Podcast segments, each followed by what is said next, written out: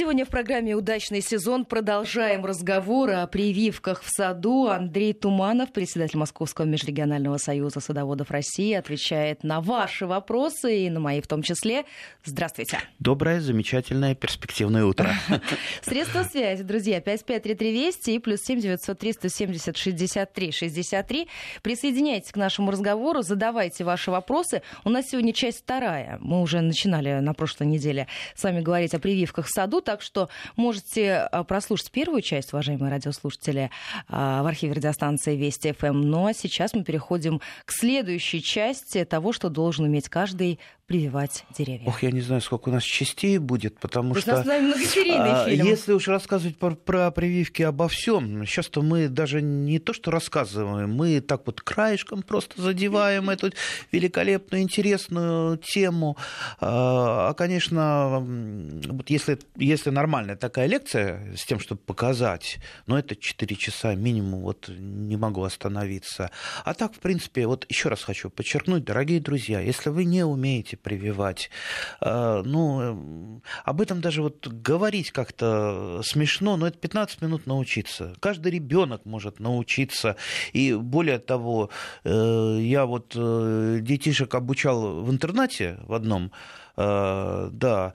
Э, и там был паренек, который разговаривает э, тяжело и руками действует тяжело. Научился, научился прививать, и очень-очень доволен и ходит, ходит прививает. Поэтому уж вы-то люди там с высшим образованием, у которых руки действуют хорошо, ну, без проблем можете научиться прививать. Вот такая маленькая преамбула. А начать хочу с истории со вчерашней. Я вчера набег делал на Тимирязевскую э, на Тимирязевку, на Тимирязевский университет, э, так теперь называется.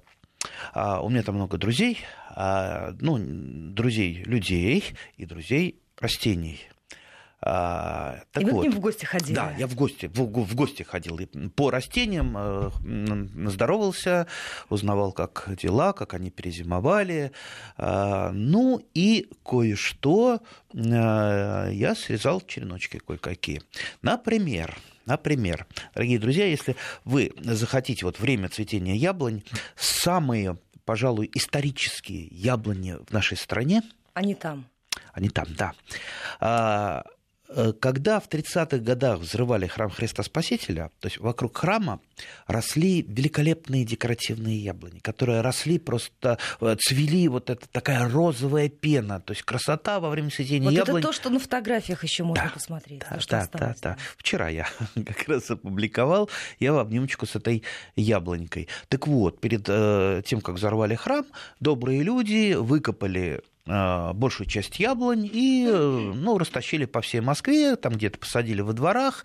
Так вот, сохранились вот те яблони, которые в 30-е годы выкопали у храма Христа Спасителя а, только возле Тимиряз... Тимирязевки. Навожу сразу. Это вот этот вот круг, так называемый, напротив, э, напротив деканата. Угу. Ну, где доканат, прямо там через трамвайные пути вы увидите эти более чем 100 лет, за столетние яблони. Вот практически э, вот человеческий обхват даже больше. А, так вот. Ух, вы меня заинтриговали. Да, вот, вот все. Вот Я как, теперь знаю, куда на цветение Когда они будут цвести, езжайте туда, и вы прикоснетесь вы с, с историей, э, не только с яблоней. А, так вот, яблоньки уже старенькие уже дуплистые, так вот, вот что завтра случится, кто его знает, тут молния попадет, либо что-то надломится. Я решил эту историю-то сохранить. Ну, я думаю, не один я, сохраняли ее и э, студенты, и выпускники, и профессоры Тимирязевской академии, но я вот решил для себя. Так что я вчера заодно и нарезал череночков да, совместил, вернее, с обрезкой. Не, не, не просто я, как этот самый, как варвар, э, там что-то отрезал, а отрезал лишнее лишнее, там, несколько череночков мне хватит, я размножу э, этой весной превью, э, и осенью, нет, наверное, следующей уже весной э, у себя во дворике высажу. А у вас же спрашивают, а что за сорта там растут? А я не знаю, что за сорта, и никто этого не знает. Э, какие-то старые, старинные, декоративные... Вот осенью вы тогда и расскажете нам, да? Да. Э, нет, э, вряд ли мы их сможем определить, потому что история этих сортов, она потеряна. Может быть, кто-то знает, может быть, кто-то в архивах там покопается, сажали это их когда Э, ну, я, я, я думаю, задолго до там, 17 года их э, сажали, высаживали, да. Вот э, из какого питомника, кто высаживал, нет, этого я не нашел. Так что насчет сортов э, не знаю, но, э, но во всяком случае, я думаю, сейчас можно там немножечко срезать черенков, а, потому, потому что они достаточно большие, и там вот не, не, несколько человек, даже если сотни человек приедет по череночку срежет, это ничего страшного не будет, все равно это э, под обрезку частью идет. Так что вот, дорогие друзья, это мы сохраним. К чему я это рассказываю? К тому, что э, если вы умеете прививать, а это делать, как я всегда подчеркиваю, очень-очень легко, так, набить немножечко руку. Вот э, там, а, там несколько основных правил, набить руку немножечко, делать все правильно, не фантазировать самому, вот и мне удобнее так, мне удобнее сяк, но нож держать. Надо держать все э, и делать все по правилам. Все уже отработано столетиями. Все, вот этому научитесь. Ну, то есть это тот самый случай, когда велосипед мы не изобретаем? Не, ни в коем случае. Ну, слушайте, ну прививать могли еще в древнем Карфагене. Из древнего Карфагена римляне учились этому, и там дальше уже пошло-поехало. Так что что там выдумывать? Э, Все отработано. Э, и вот, пожалуйста, вы можете, э, ну, во-первых, сами для себя любой саженец вырастить. Вот представьте, какие перспективы открываются. Ну, каждый, кто что-то покупал, в интернете, либо э, на каких, в каких-то садовых центрах, на ярмарках, он знает, что э, жулики в нашей сфере это, ну, пожалуй, такой вот передовой отряд. Жуликов, э, ну, по-моему, все-таки больше, чем честных людей э, торгуют. Потому что растениями, особенно саженцами, э, фальсифицированы там... Э, Но это же кот в мешке. Вот, вот, я о чем и говорю. Этим торговать выгодно. Вот если вы... Вот я купил пряники в магазине позавчера, они оказались вот такими дубовыми, засохшими. Ну, я разозлился, пошел поменял. Но это же пряники-то я вижу на следующий день, да, хотя, конечно, нормальный человек это сразу посмотрит, да, что они плохие. Ну, на следующий день я их отнес. Тут же, когда вы поймете, что вас обманули, на, след... на следующий год, вряд ли даже на следующий год, если с сортом, сортом что-то перепутали, это выяснится через там 2-3, а, а то и больше лет и вы будете ухаживать, холить, лелеять вашу яблоньку, потом бабах, а, а это совершенно не то, что вы хотели. Знаете, как обидно бывает? А тут вы череночек достали, черенок-то достать, купить э, гораздо легче в тысячу раз, или там у знакомых взять, уже э, там ясно, что вот на этой яблоне растет такой-то сорт, вы срезали черенок, привили, все, у вас гарантия, что э, этот сорт у вас, именно этот сорт у вас появится. Захотели переделали, допустим, свою яблоньку, грушку, э, вишню в другой сорт. Надоело вам, допустим, грушевка московская. Раз вы ее переделали в абсолютно любой сорт, который вы захотели. Захотели, превратили свою яблоньку в дерево-сад, на который привито много разных сортов, много. Понимаете, для, особенно для начинающего какое-то счастье, когда вот прививка пошла расти, все. Это просто, знаете, такой... Э, просто вот э, перед глазами такая розовая, розовая пелена, когда ты смотришь на эту э, прививочку прижившуюся, и стоишь, налюбоваться не, не можешь. Вроде бы у меня там за плечами э, там тысячи прививок э, прижившихся, и вроде бы должен привыкнуть, я все равно не привыкаю, все равно как ребенок радуюсь. Вот. Спрашивают вас как раз по поводу яблоньки. Вдохновили, во-первых, на, прививк, э, на прививке, э, благодарит вас слушатели, а можно ли на одну яблоню прививать позднеспелые и ранние сорта? И важно ли их равномерно расположить на скелетных ветках, крупные выше, мелкие ниже? Спасибо.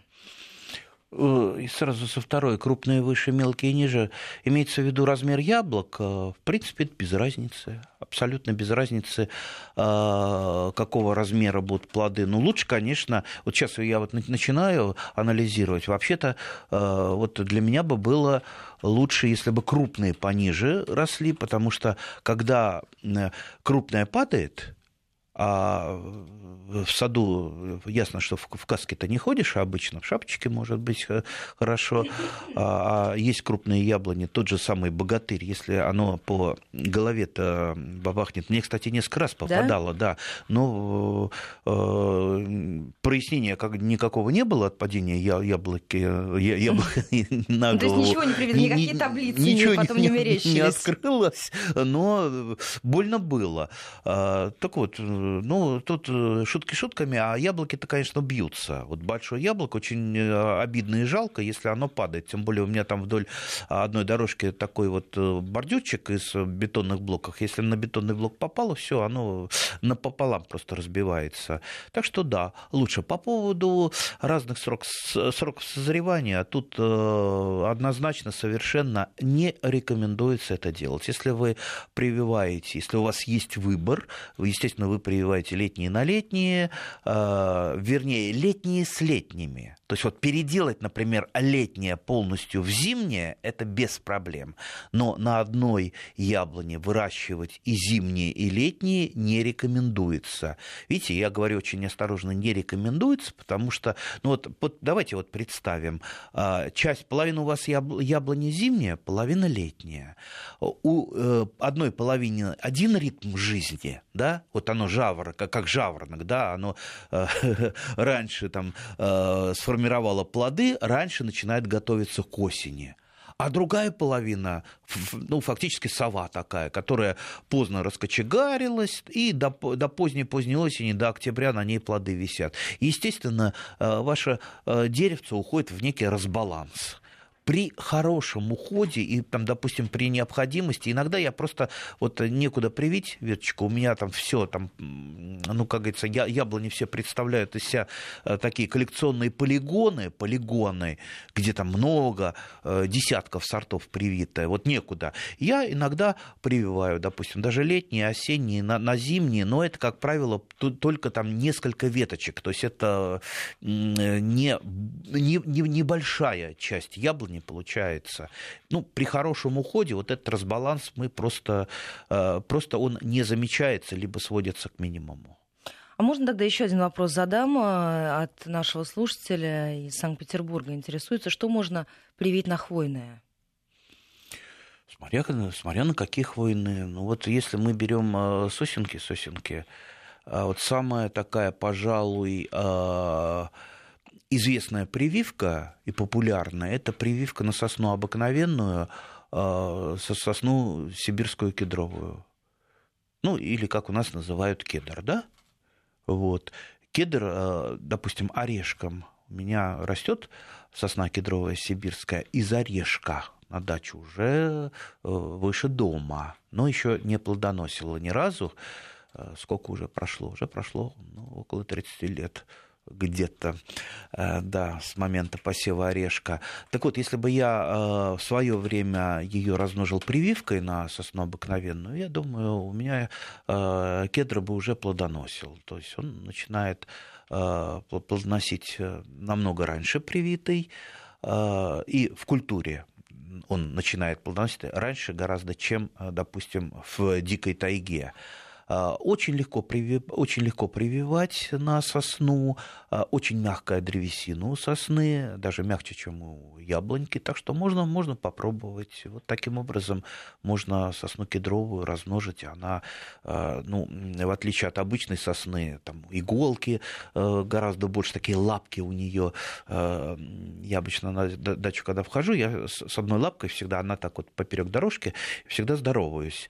Так вот за лапку. Здравствуйте здравствуй, кедр, и дальше иду. Очень красивое растение. Даже, даже если вот шишек нету, все равно вот ну, просто вот из одной красоты стоит посадить. За, за, за, залюбуешься. И стоит, кстати, в питомниках кедр очень дорого. Так что можно вот так вот самому. И я вам, кстати, еще хитрость расскажу. Вот подрост, сосновый подрост всегда можно где-то вот накопать в посадках, э, э, ну, естественно, без экстремизма, там, один-два. А можно просто, как я вот делаю, не, не копаю, просто где-то э, у нас там в лесопосадке прививаю, ведь никто же не знает, что там привито, что не привито. Привил, прижилось, и когда понадобилось, просто оттуда и изымаю и раздариваю друзьям.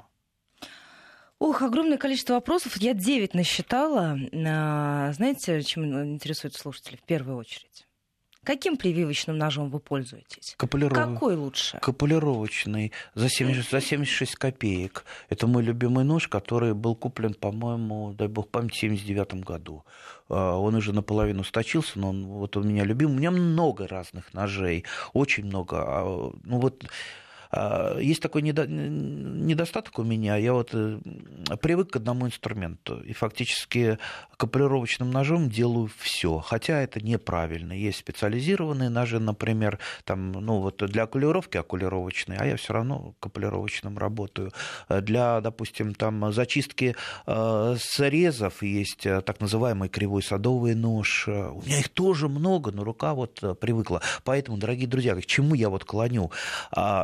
Не привыкайте э, тоже, во-первых, к одному инструменту, пользуйтесь э, все-таки, вот сейчас все купить можно, и это недорого, пользуйтесь разным инструментом, это удобнее. И не привыкайте, допустим, если вы взялись прививать, занялись э, капулировкой э, или прививкой в расщеп, то, э, естественно, э, привыкните сразу к капулировочному ножу, а ничем там не пытайтесь его заменить. Я вот там в интернете как-то опубликовал что-то э, про капулировочный свой любимый нож, сразу пошли, а я вот там пользуюсь, можно нож там из э, пилки сделать из какой-то, из полотна, из вот этого э, пилы по железу и так далее. А я вот пользуюсь этим самым э, канцелярским ножом. Не надо, не надо. Не а при... я маникюрными ножничками. Не привыкайте к этому, не привыкайте. Вот каплировочный нож, вот в магазине, пожалуйста, во всех садовых магазинах он лежит. Есть дорогие ножи, есть дешевые ножи. Я предпочитаю дешевые ножи. Почему? У них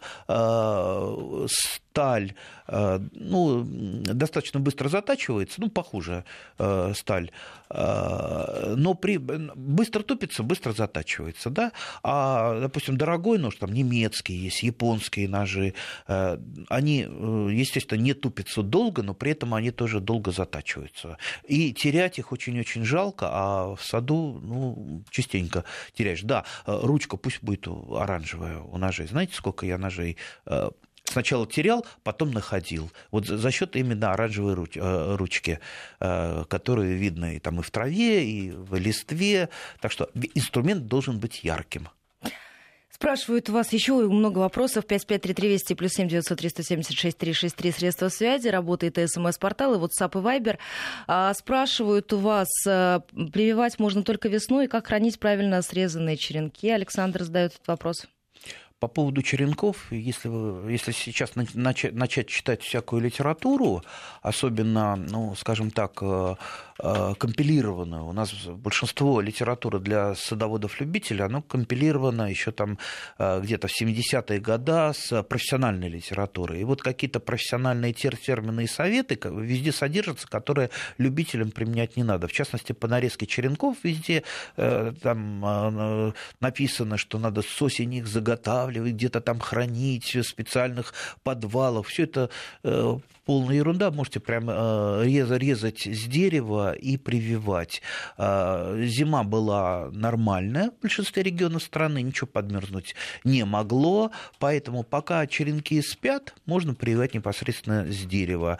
Или, если хотите их сохранить, продлить немножечко период прививки уже там до зеленого конуса, когда на подвое будет зеленый конус, желательно, чтобы ваши черенки-то спали при привое в снежном бурте, то есть где-то за сараем, где тенечек и сугроб наметен сейчас, там понакидайте снежка побольше, сверху его засып, засыпьте, например, торфом или опилочками, и этот холодильничек у вас будет работать до конца мая. Этот сугроб будет держаться до конца мая, даже там в 20, э, плюс 20, если будет, у вас сугробчик это не будет таять. И там э, черенки будут прекрасно сохраняться и спать, что самое важное для нас. Ну, если нет, э, можно в холодильнике сохранить. Просто в полиэтиленовый пакетик вы заворачиваете.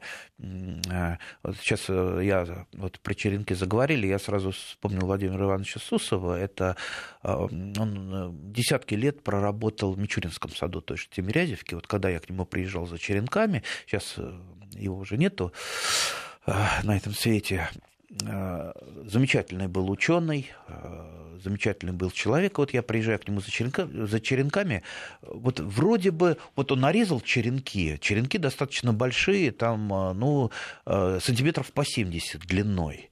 А, связал их проволочкой в нескольких местах, и обязательно он еще нижнюю часть в тряпочку завернет, во влажную тряпочку, хотя, в принципе, там мне вести там час всего, можно было ничего это не делать. Нет, а он вот настолько любил это и а, хотел, чтобы это сохранилось. Вот, и сверху еще полиэтиленовым пакетом несколько слоев. Знаете, это просто такой, а, приносишь домой, начинаешь разворачивать вот этот вот подарок с черенками. И обязательно он мне подкладывал разные-разные а, сорта, которые я у него не просил. Вот это попробуй, вот это у него такой вот голос был. Он, э, вот, вот представьте, профессор, э, настоящий профессор, и который, у него кафедра была в саду. То есть он э, и лекции читал в саду, и показывал в саду, и он находился с рассвета до заката в саду. Вот, вот вспомнил. Мечта. Да. Ой, столько вопросов прилетело нам на СМС-портал. Э, спрашивают у вас э, э, по поводу того, можно ли... Подскажите, пожалуйста, на сливу можно привить черешню? Анатолий интересуется. Нет. Нет. Некоторое время она даже порастет, если вы ошибетесь и привьете на черешню некоторое время порастет, но, э, скорее всего, через год э, засохнет э, от несовместимости. Это несовместимо. Если вы... А зачем? прививать. Вот часто задают вопрос, а можно вот, допустим, это на это привить? Я всегда спрашиваю, а зачем? А, ну, должен быть какой-то смысл. А, чаще всего это просто такие вот юнацкие опыты. Юнацкие опыты, а, допустим, по прививке а, груши на яблоню, яблоню на грушу, они близкие родственники. Знаете, эти вроде бы все, кто начинает прививать, они все, все прекрасно знают, что эти культуры между собой не дружат, и они не взаимопрививаемые. Но все равно все пытаются попробовать. Ну, ну, то есть, вот, да. эти, ну, вот эти игры обычно ничем не заканчиваются. Да, в 100% да, случаев. Да, да, да. А давайте, у нас буквально остается меньше минутки до выпуска новостей, но спрашивают у вас Татьяна из Челябинска. А повторите, пожалуйста, ошибки про прививки. Хорошо. Сразу после, после новостей, новостей тогда обязательно к этому вопросу вернемся. И тогда давайте коротко. Спрашивают у вас, а, можно ли черешню на яблоню? Нет, конечно. Нет, конечно, но это разные культуры. Черешню прививайте на вишню, если хотите, либо на черешню. Вот эти культуры с ней дружат. Даже войлочная вишня не будет э, э, сотрудничать э, с черешней. И тогда буквально блицем. А как насчет груши на рябину? Груша на рябину, да. А сейчас прервемся буквально на несколько минут. Новости середины часа, короткий перерыв. Затем продолжим, пока можете присылать свои вопросы. 8.34 московское время. Мы возвращаемся в программу «Удачный сезон». Андрей Туманов, председатель Московского межрегионального союза садоводов России, отвечает на ваши вопросы. 553320 – это смс-портал, и плюс 7903 170 6363 – это наш номер в WhatsApp или Viber. Присоединяйтесь к этому разговору. Все ваши вопросы постараюсь э, обязательно озвучить. А вот только что у Андрея Владимировича, пока у нас был перерыв, э, спрашивала, слушатель интересовался, какова максимальная длина среза среза а, Андрей Владимирович показал, а у нас идет и видеотрансляция, друзья. Так что кто-то из счастливчиков мог, э, так сказать, сделать визуальный э, замер. Просила до перерыва на выпуск новостей наша слушательница из Челябинска э, повторить вас основные ошибки, которые да, я делают. тогда закончу про срез. Надо понимать, что чем длиннее срез, тем, с одной стороны, лучше, потому что тогда компоненты имеют большую площадь прилегания друг к другу, а, соответственно, они лучше срастутся. Но, с другой стороны, чем длиннее срез, э, вернее, его трудно сделать длинный срез ровным. Короткий проще сделать ровным, а нам сделать надо именно ровный срез. Для того и но, точится ножик э, до остроты бритвы, для того, чтобы был ровный, чистый э, срез. По поводу ошибок, да, вот фактически мы начинаем э, с ошибок. Тупой нож – это хуже тупого садовода. Нож должен быть острым, как бритва. Точите его на оселочке. Есть такие оселки для э, точки э, опасных бритв. Э, в крайнем случае можно взять оселок для точки косы продаются в хозяйственном магазине. Может, так вот, глядишь, и не косит никто, но оселки э, продаются. Вот, покупайте и э, точите. Либо там мужчину посадите, вот пусть он... Э, Будет занят, да, но заняться да, чем-то да, надо. Да. Э, точить ножи мужчина лучше умеет. Э, так, далее. Вот какой смысл? Вот я пытаюсь... Вот для того, чтобы у вас прививка получалась, надо как, ну, лучше всего понять, э, понять, как оно там все происходит, как это срастается. Вот. Под корой, между корой и древесиной есть активный слой клеток, который называется камбий ну, я думаю, большинство опытных садоводов это знает, для новичков скажу, это такой вот тонкий, зеленый, немножечко такой липкий, такой киселеобразный, даже иногда слой. Если вы пошкребете э, ноготком э, кору э, однолетней древесины, вот-вот он э, зелененький, он сейчас уже проснулся, он сейчас уже вот такой вот зеленеет и, и, и блестит.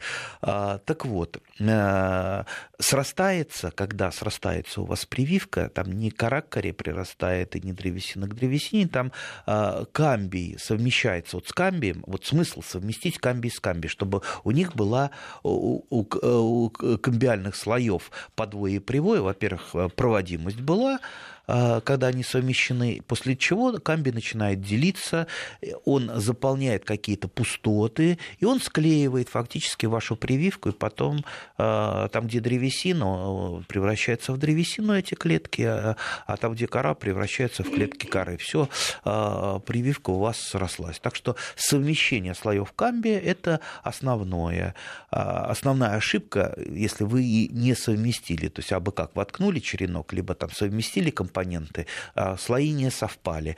А, естественно, камбий э, засыхает на открытом воздухе буквально за ну, то, то есть, там, 40 секунд, там, минута, поэтому вы должны все делать быстро, срезали, тут же совместили компоненты, э, Капулировка ли обычная, это просто э, вы сложили срезы, либо улучшенная капулировка, это когда срезы с язычком. Э, улучшенная капулировка, она лучше, потому что, во-первых, и площадь срастания больше увеличивается раза в полтора, и плюс э, прививка, вот когда вы ввели язычок в язычок, ну, я сейчас, сейчас своими словами рассказываю, а вы Переводите. Лучше а, графически посмотрите, там в интернете, в книжках там все, там графика представлена, картинки. А, то есть ввели язычок в язычок, когда она у вас закрепляется, а, и вы можете спокойно ее обматывать. Дальше пошла обвязка или обмотка обвязочным материалом. Профессионалы используют, как правило, просто они нарезают пленку полиэтиленовую и в конце обмотки делают узелочек. Ну вот любители привыкли пользоваться изолентой пластиковой изоленты. Вот я тоже привык, э, и даже не потому, что она так вот, мне нравится то, что она липнет, э, и не надо в конце узелочка делать лишнего э, рукоделия какой-то узелочек еще, да, а еще потому, что у меня разноцветные изоленты, и когда делаешь, допустим, много прививок, вешать бирочки на все прививки, это... Замучишься. Замучишься, да, да еще бирочка упала, и А тут просто ты разными их изолентами, разными цветами эти прививочки заматываешь. То есть, допустим, прививаешь какой-то один сорт яблони, так это у меня будет красное, другой сорт это там, зеленые изоленты, это черный и так далее. А потом, когда я прививку развязываю, я э, э, снимаю обвязку, это, как правило, когда уже пошел побег расти, побег пошел расти, все, это сто процентов у вас уже э, прививка срослась. Э, вы, я размотал и просто так вот завязал таким узелочком ну, вокруг вокруг прививки, ну, чтобы просто вот этот цвет мне сигнализировал, э, что это такой-то, такой-то сорт. Ну, вроде понятно, да? Еще, да, летят вопросы и уточнения. А можно сегодня в Подмосковье уже делать прививку? Можно. А можно прививать э, свежесрезанным привоем? Конечно, конечно. Я, я прививаю без проблем. А можно вишню на грушу? Нет. Зачем? Зачем вишню на грушу? Вот яблоня с грушей не дружат слива с вишней не дружат. Ну, есть, например, а, войлочная у нас вишня. Вы можете на войлочную вишню что привить? Как думаете? Черешню. Нет. А, потому что войлочная вишня, она все-таки ближе к сливам, чем к вишням. На войлочной вишне прекрасно растет э, слива, алыча, а, терн, и чем хороша волчная вишня, она не дает никогда поросли. Тот, кто выращивает и любит терн, он прекрасно знает, как приходится бороться с порослью, что терн это такой агрессор, которых надо еще поискать. А вот э, когда мы его привили на волчную вишню, он остепенится, э, не будет давать никакой поросли, будет хорошо, красиво. Также можно, вот мы говорили про Э, красноплодную рябину. Красноплодная рябина тоже уникальный подвой, на которой растут э, многие-многие культуры. Например, на красноплодной рябине э, можно выращивать грушу. Получается у нас полукарлик. Вообще, ой, столько много вот интересного хочется рассказать, а у нас так вот, так вот кусочками, урывочками про это, про это, про это. Дорогие друзья, извините, у нас ну, не научная конференция, у нас вот Просто такая развлекательная передача, да. Мы даем направление. А, так вот, э, на, вот у меня очень растут э, красивые деревца на красноплодной рябине, черноплодная рябина. То есть черноплодная рябина тоже дает много побегов, загущается, а черноплодную рябину можно тоже выращивать деревцем, то есть на подвое красноплодной рябины. А, на красноплодной рябине можно вырастить, например, там, э, веточку ирги, веточку боярышника. И, кстати, грушу можно привить и на боярышник, и на айву, кстати, айву обыкновенную, э, ту, которая по латыни называется цедония. То есть две айвы знаем, цедония и хиномелис, вот на цедония. Но, правда, это для юга. Кстати, кстати есть специальные подвои из цедонии, зарегистрированы именно как уже зарегистрированы, то есть официальные подвои, а, подвои для э, именно груши, которые обеспечивают ей карликовость. То есть а, вот Почему я сейчас про подвои немножко заговорил? Потому что подвои определяют еще и жизнь плодового дерева, его рост, его габитус. Вот представьте на секунду, вот вы пришли покупать яблоню. Что вы спросите у продавца? Вы спросите, а какой сорт? Да. А, а сладкая А ли? сладкая, да. Ну, сорт вы изучили, да, изучили сорт в интернете, знаете, сколько там витамина С, витами, витамина О, витамина И.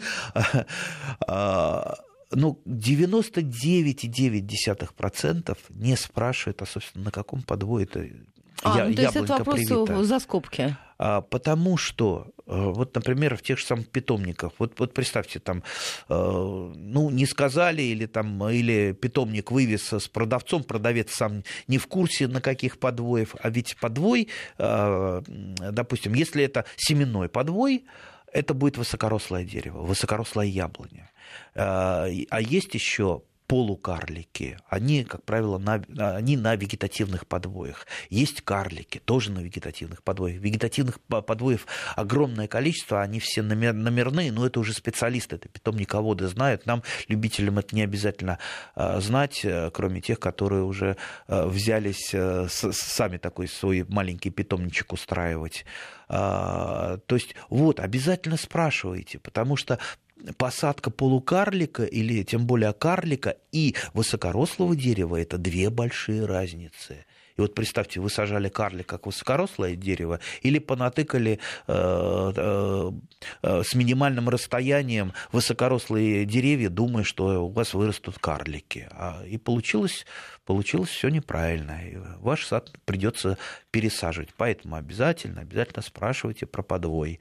А, кстати, э, вот, допустим, про ту же грушу. Груша на груше это надолго, это там на столетие, э, сто лет у вас будет расти эта груша, ну 50 лет-то это точно э, расти и плодоносить. А вот, например, если вы привили груши на черноплодную рябину, у вас получился суперкарлик. Суперкарлик – это фактически кустовая груша, которых вы можете, вот представьте, вы вдоль забора их много-много десятков можете понасажать этих э, грушек, э, карликов, у вас будет много сортов, море сортов. А так хочется море сортов, чтобы были разные сорта, чтобы там зимние, осенние, э, летние, разных вкусов, разных размеров, счастье какое.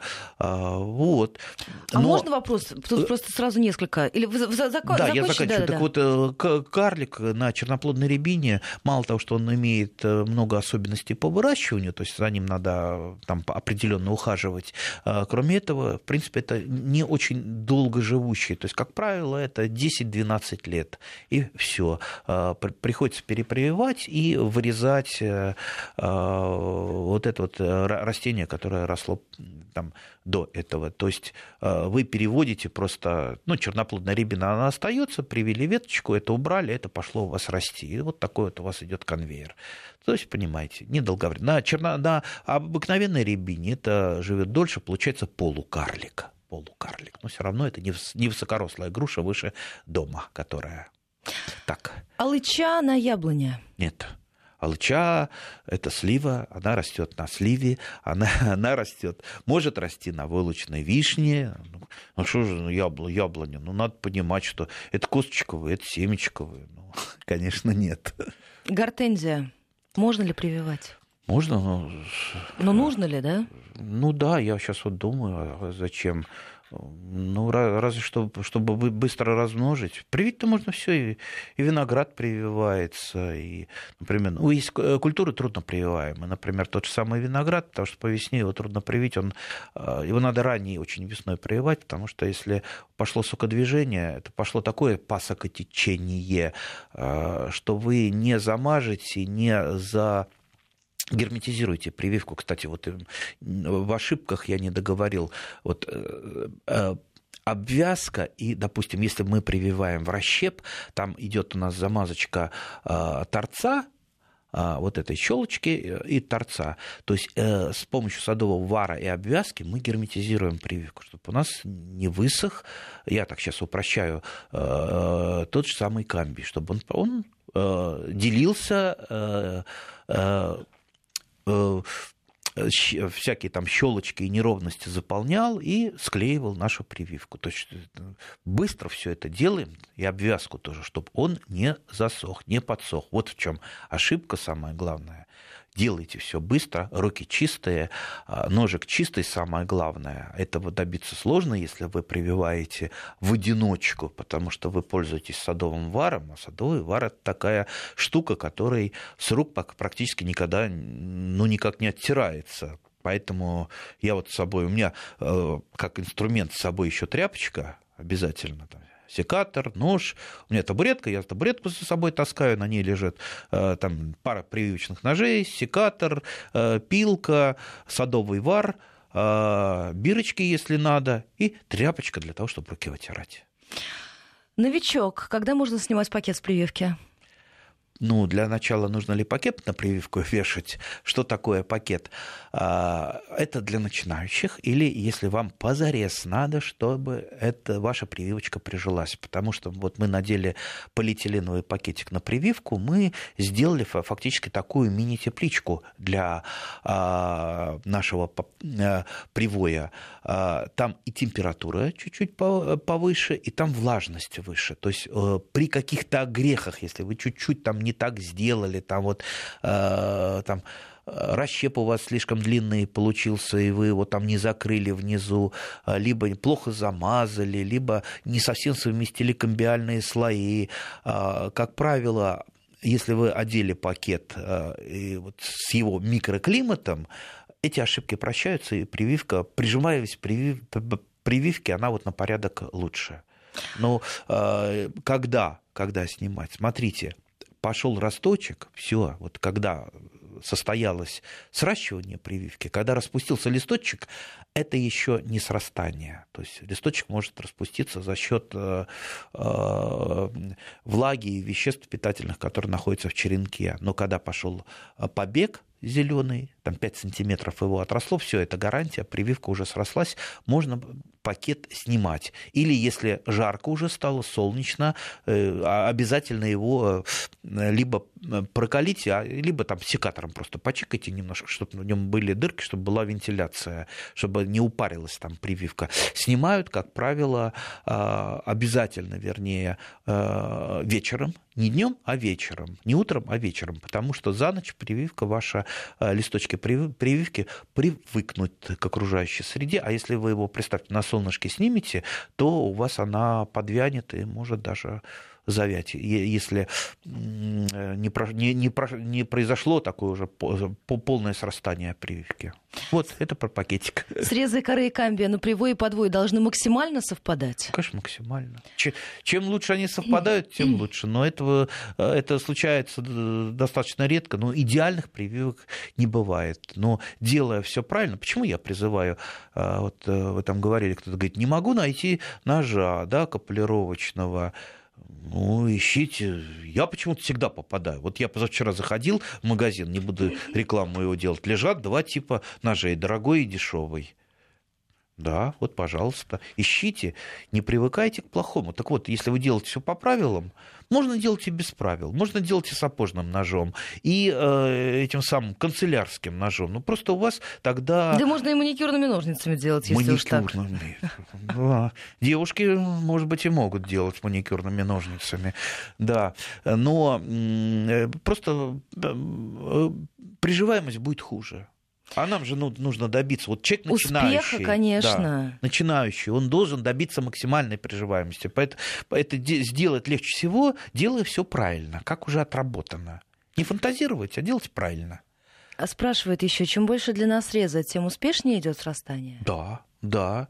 Ну, и ясно, что до, до какого-то, потому что ну, вы не сделаете два среза, допустим, если у вас э, просто капулировка, вы не сделаете, там, допустим, 20 сантиметров срез, и не совместите его ровно, вернее, два среза одинаковых, надо же примерно одинаковые срезы при капулировке улучшенной капулировке. Вообще, я-то давно перешел как-то, для меня больше прививка в расщеп, я практически не делаю Э, ни капулировки, ни улучшенной капулировки. Потому что обычная капулировка, э, там третьей руки не хватает э, или кого-то в помощь при капулировке ну, полегче, но она дольше делается. А просто прививка в расщеп, ну, я ее с закрытыми глазами делаю за, да, допустим, за там, 50 секунд вместе с обвязкой и обмазкой садовым варом. То есть она, она не идеальная, потому что когда вы делаете расщеп, вот сделайте расщеп, только имейте в виду, что расщеп – это очень опасная операция, опасная с точки зрения обрезаться.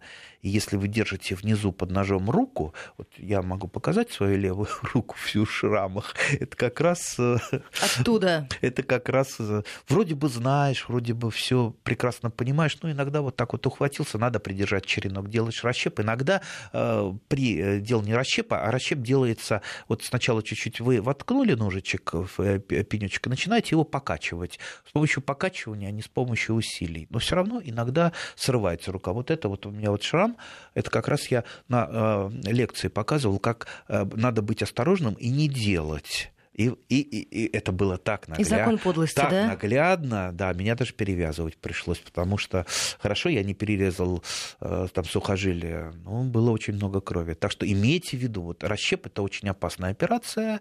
Э, с этой с точки зрения, допустим, если у вас вы там ребенка учите, или девушку любимую учите прививкой, лучше ей, конечно, или ребенку капулировку, улучшенную капулировку. Расщеп это уже для нас, которые ничего не боятся. Перед работой черенок промываю водой и держу во влажной ткани. Нужно ли ткань чем-то пропитывать?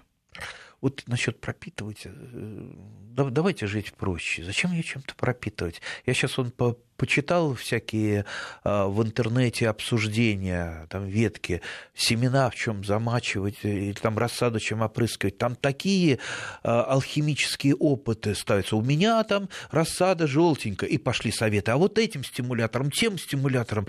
И вот человек не знающий, человек начинающий начинает э, э, всякую там химию Но разводить. это все мозги разбит на части. Слушайте, да, да, да просто э, вашему растению обеспечить нормальную агротехнику. Там свет, полив, э, и все. Не надо его мучить ни удобрениями, ни, если ему плохо, если ему там э, что, что-то не так. Э, не надо его мучить чем-то посторонним. Вообще э, стимуляторы удобрения это для хорошо развивающихся растений. И здесь не надо ничем. Э, чтобы черенок у вас не пересыхал, да, просто тряпочку во влажную его завернули в полиэтиленовый пакетик. Или в сугроб. В сугробе ни во что заворачивать нельзя. Если только у вас там мыши какие-то такие дикие, голодные, они могут погрызть, тогда можно как-то сеточку завернуть. Спасибо вам огромное. Через неделю встречаемся в этой студии в 8 утра сразу после выпуска новостей. Спасибо.